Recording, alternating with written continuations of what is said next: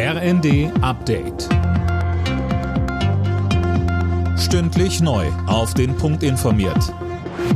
Ich bin Tom Husse. CDU-Chef Merz hat während seiner Kiew-Reise überraschend den ukrainischen Präsidenten Zelensky getroffen. Das Gespräch dauerte gut eine Stunde. Über die Inhalte will er nun zunächst Kanzler Scholz informieren. Am Abend gab es ein Treffen mit dem Bürgermeister von Kiew, Vitali Klitschko. Zu den Waffenlieferungen aus Deutschland sagte Merz, ich stehe noch mehr als letzte Woche auch äh, im Angesichts dieses schrecklichen Krieges da, dazu, dass wir eine solche Entscheidung getroffen haben. Das war richtig und wir müssen diesem Land weiterhelfen. Sowas kann man nicht im Fernsehen alleine nur sehen. Das muss man mal gesehen haben, um die ganze Tragik auch solcher Angriffe zu erfassen.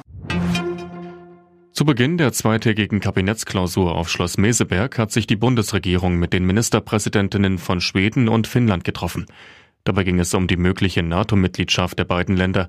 Bundeskanzler Scholz sagte, wenn sich diese beiden Länder entscheiden sollten, dass sie zur NATO-Allianz dazugehören wollen, dann können sie auf unsere Unterstützung rechnen.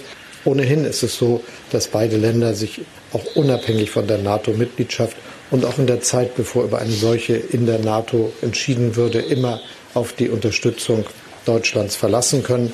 Dazu sehen wir uns als Europäer ohnehin verpflichtet. Russische Truppen haben eine Offensive auf das eingekesselte Stahlwerk in Mariupol begonnen. Das hat das Verteidigungsministerium in Moskau mitgeteilt und damit Berichte aus der Ukraine bestätigt. Auf dem Werksgelände sollen neben ukrainischen Soldaten auch noch hunderte Zivilisten festsitzen. Zuletzt war es am Wochenende gelungen, rund 100 Menschen von dort in Sicherheit zu bringen. Weitere Evakuierungen scheiterten. Der FC Liverpool steht im Finale der Fußball Champions League. Das Team von Trainer Jürgen Klopp setzte sich am Abend bei Villarreal durch. Der entstand 3 zu 2. Im Finale muss Liverpool dann entweder gegen Manchester City oder Real Madrid ran. Alle Nachrichten auf rnd.de